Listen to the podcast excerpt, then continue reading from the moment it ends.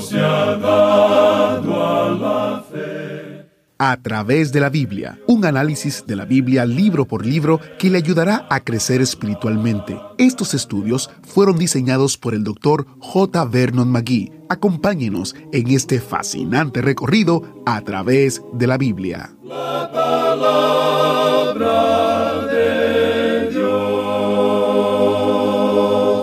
Porque si callas absolutamente en este tiempo, respiro y liberación vendrá de alguna parte para los judíos.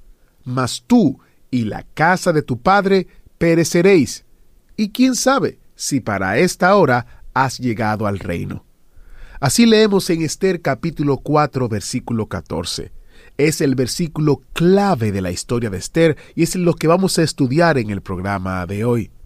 Bienvenidos a, a través de la Biblia, el programa donde conocemos a Dios en su palabra. Soy su anfitrión, Heiel Ortiz. La historia de Esther nos recuerda que por medio de su providencia, Dios está obrando aunque no entendamos los eventos para cumplir sus propósitos. Pase lo que pase, podemos confiar en nuestro buen y misericordioso Dios. Si todavía usted no recibe nuestro boletín mensual, le animo a que se suscriba para recibir cada mes por correo electrónico las notas y bosquejos de los libros que actualmente estudiamos junto con artículos de interés, noticias del ministerio, peticiones de oración e información acerca de los recursos que destacamos cada mes para ayudarle en su crecimiento espiritual. Visite a través de la biblia.org barra notas para suscribirse y con mucho gusto se lo enviaremos. Para los que tienen una dirección en los Estados Unidos, también existe la opción de poderlos recibir por correo postal. Encuentre este y todos los detalles relativos a las notas y bosquejos en a través de la biblia.org barra notas. Iniciamos en oración. Padre eterno, te damos gracias porque aunque no entendamos lo que ocurre a nuestro alrededor, pero sabemos que tú estás en control de las cosas.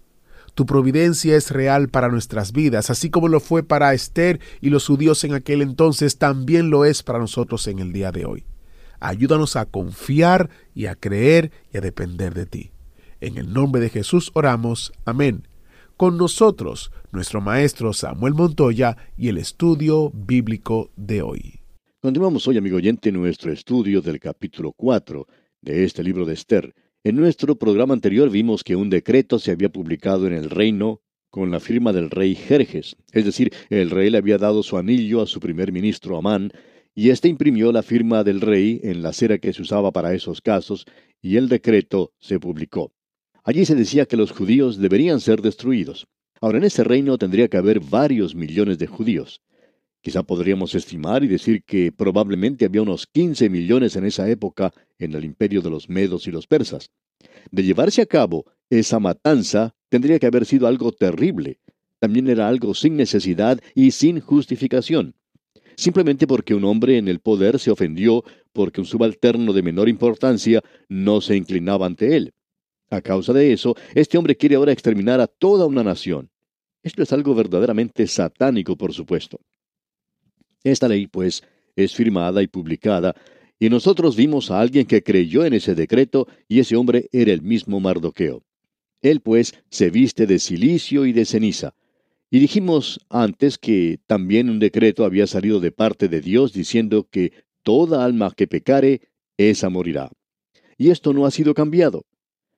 Continuemos hoy nuestro estudio y veamos lo que dice el versículo 3 de este capítulo 4 de Esther. Y en cada provincia y lugar donde el mandamiento del rey y su decreto llegaba, tenían los judíos gran luto, ayuno, lloro y lamentación. Silicio y ceniza era la cama de muchos. Toda esta gente había creído en ese decreto. Ellos creyeron en la ley. Pero notamos algo aquí. No había oración. ¿Por qué? Bueno, porque ellos se encuentran fuera de la voluntad de Dios. Ciro había hecho un decreto según la voluntad de Dios de que ellos deberían regresar a su propia tierra. Pero ellos no lo han hecho y están fuera de la voluntad de Dios. Así que, en el estado en el que ellos se encuentran, no son capaces de dirigirse en oración a Dios. Ahora, Esther es la reina y ella se siente perfectamente segura, sin peligros, porque es la reina. Notemos lo que ella hace. Y vinieron las doncellas de Esther y sus eunucos y se lo dijeron. Ahora ella se siente avergonzada por lo que está ocurriendo. Su padre adoptivo está allá afuera vestido en silicio y en ceniza, andando de un lado para otro, quejándose, lamentándose, llorando. Y ella está terriblemente avergonzada de todo esto. Entonces, ¿qué es lo que hace? La segunda parte del versículo 4 dice, Entonces la reina tuvo gran dolor, y envió vestidos para hacer vestir a Mardoqueo y hacerle quitar el cilicio, mas él no los aceptó. La reina Esther se sentía muy segura en su posición, de modo que ella le envía esta ropa a Mardoqueo. Tiene que haber sido ropa muy elegante, muy fina y costosa, de bellos colores. Ella quizá le había enviado alguna de las cosas de última moda que se encontraban en el reino en ese entonces. Pero usted puede apreciar que todos los colores hermosos y las ropas nuevas no pudieron cambiar el edicto del rey. Eso no cambiaría el decreto que ha sido publicado y no quita la mancha que estaba sobre ellos. ¿Sabe, amigo oyente, que en el día de hoy hay muchas personas que tratan con el pecado en muchas formas diferentes? Algunos tratan este sistema de usar ropas hermosas. Otros son como esa maestra que mencionamos en nuestro programa anterior, que decía que la Biblia no enseña que el hombre es un pecador. Yo no sé cómo uno puede hacer una declaración así, pero parece que esta maestra lo hizo. Y hay algunos maestros que están diciendo cosas que son bastante fuera de lo común en nuestros días, y esta parece ser de ese grupo. Ahora hay otro método que también se utiliza. Hay muchas personas que se visten con la vestimenta de la reforma. Ellos dicen que, después de todo, el pecado es nada más que un error, que es una pequeña equivocación y que debemos tratar de taparlo un poco nada más. Es algo que nosotros mismos podemos reformar. Ellos utilizan ese sistema, ese método. Alguien ha dicho que el púlpito moderno se ha convertido en un lugar donde un hombre indulgente se presenta ante un grupo de personas indulgentes y les dice que sean más indulgentes aún. Amigo oyente, yo no puedo pensar en una cosa más insípida hoy que esa. No nos sorprende, pues, que el mundo haya pasado de largo, haya dejado a un lado a la iglesia. Nosotros no necesitamos una reforma. Lo que necesitamos es una regeneración. Necesitamos nacer de nuevo. El hombre que visitó de noche al Señor Jesucristo, Nicodemo, era un hombre religioso. Pero el Señor le dijo que tenía que nacer de nuevo. Necesitamos una nueva naturaleza porque tenemos una naturaleza pecaminosa. Esa naturaleza pecaminosa no va a ir al cielo, amigo oyente. Usted tiene que ir al Señor Jesucristo, y si usted va al cielo, lo hará porque ha confiado en aquel que murió por usted, que ocupó su lugar y que ha pagado ya la pena del pecado. Usted lo puede obtener si lo quiere, pero tiene que aceptarlo. También hay otra forma de ropas alegres que la gente usa y que se llama educación. Ellos dicen que el pecado es egoísmo, que uno tiene que educar a las personas y entrenarlas bien. Pero observe usted en su propio hogar. Si usted es padre de familia y tiene niños, notará que algunas veces cuando usted trae caramelos para sus niños, usted le dice al niño mayor que tiene que compartir sus caramelos con su hermanita. Y bueno, resulta que él toma el primer caramelo, le da a su hermanita el segundo caramelo y así sucesivamente. Pero resulta que muchas veces él toma el último caramelo también. Y claro, la niña entonces resulta protestando por esto. De modo que usted como padre interviene una vez más y decide poner una regla de que en unas ocasiones el hermanito mayor comparte los caramelos y en la próxima ocasión la hermanita comparte los caramelos. Pero resulta que el hermanito se las arregla y de alguna manera él resulta compartiendo los caramelos con más frecuencia que la hermanita. Y así él sale más beneficiado. ¿No ha tenido usted esta experiencia en su hogar? Pues bien, tenemos que decir entonces que ninguna instrucción o educación que uno tenga evitará que sea egoísta. No nos diga pues, amigo oyente, que eso de la educación le ha ayudado a usted. Ahora, la religión es otra cosa. Usted sabe, el pecado es ignorancia. Usted debe volverse a Dios y usted tiene una pequeña chispa dentro de sí mismo y esa chispa necesita ser impulsada un poco para convertirse en llama. Amigo oyente, hay personas que cambian tanto las cosas que terminan diciendo que el pecado es algo bueno. Y eso es lo que finalmente las religiones terminan por decir.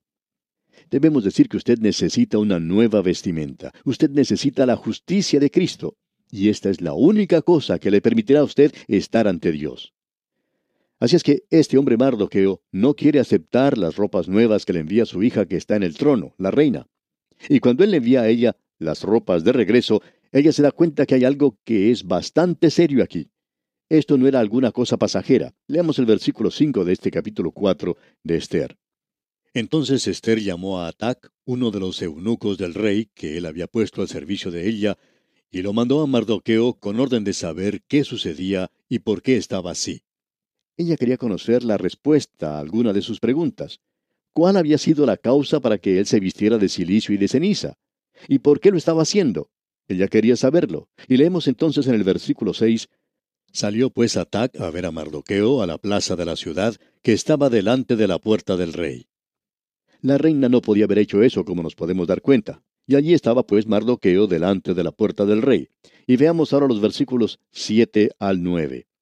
Y Mardoqueo le declaró todo lo que le había acontecido, y le dio noticia de la plata que Amán había dicho que pesaría para los tesoros del rey, a cambio de la destrucción de los judíos. Le dio también la copia del decreto que había sido dado en Susa, para que fuesen destruidos, a fin de que la mostrase a Esther y se lo declarase, y le encargara que fuese ante el rey a suplicarle y a interceder delante de él por su pueblo. Vino Atac y contó a Esther las palabras de Mardoqueo. Así es que Mardoqueo le envía a Esther una copia del decreto que había sido publicado, y él le dice al mensajero que la reina le había enviado, llévele eso a ella y que la reina lo lea bien. Y amigo oyente, Dios nos ha dado su palabra. Y nos gustaría que esta maestra que mencionamos antes, que decía que la Biblia no indicaba que el hombre era un pecador, nos gustaría que ella leyera la Biblia.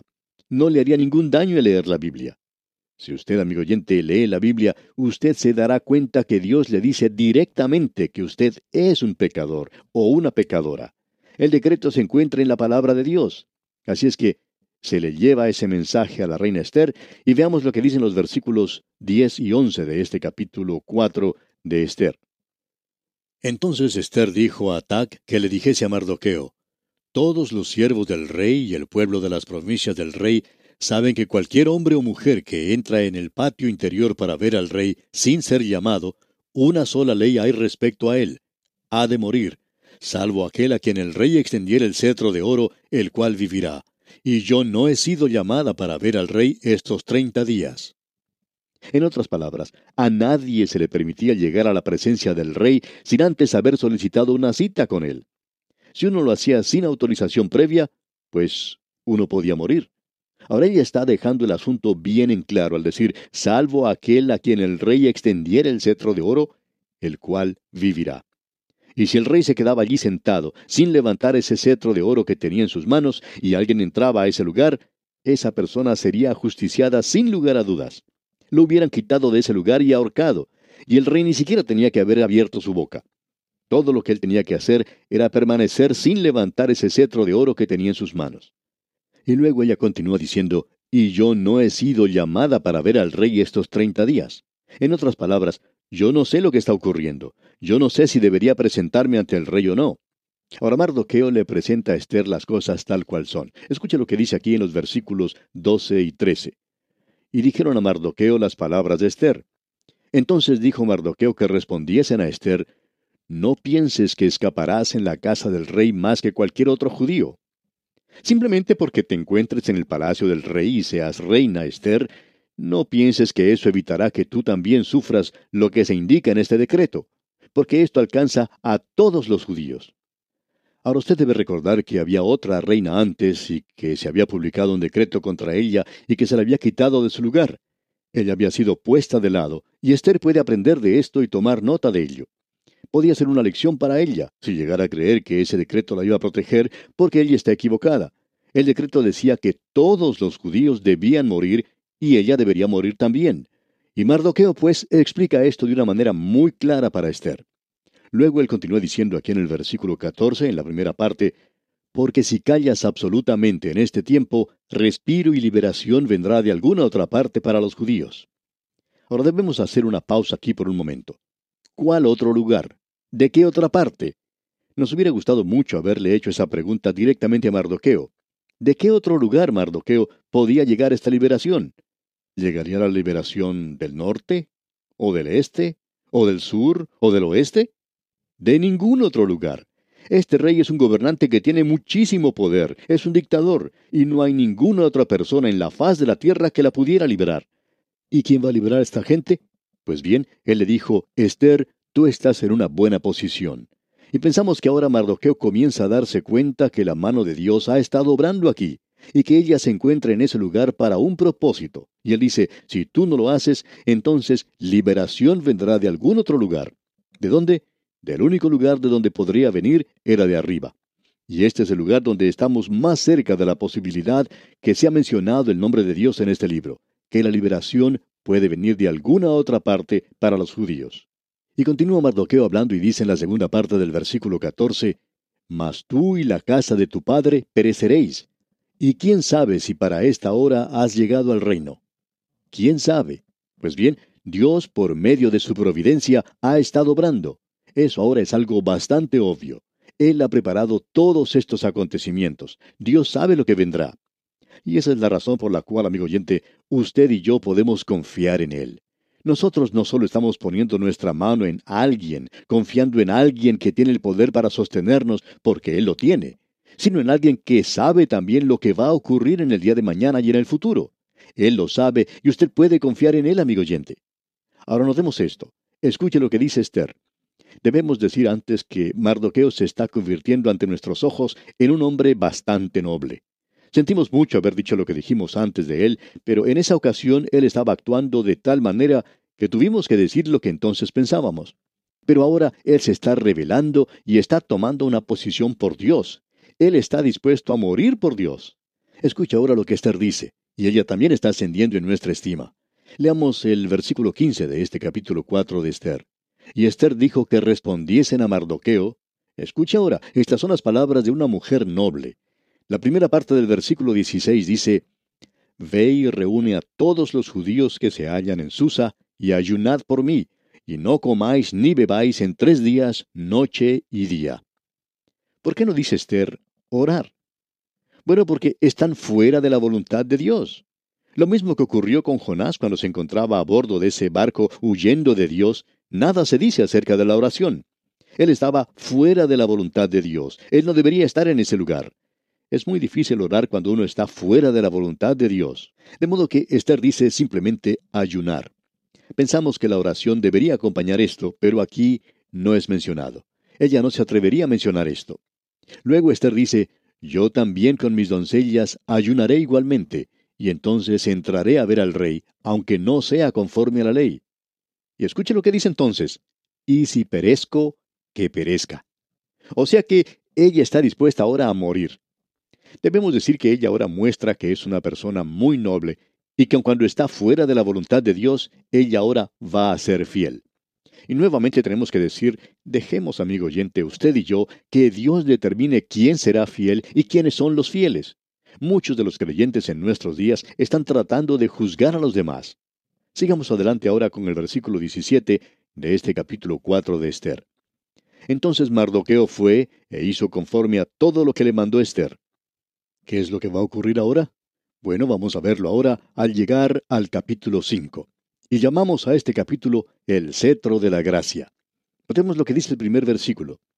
Aconteció que al tercer día se vistió Esther su vestido real y entró en el patio interior de la casa del rey, enfrente del aposento del rey, y estaba el rey sentado en su trono en el aposento real, enfrente de la puerta del aposento.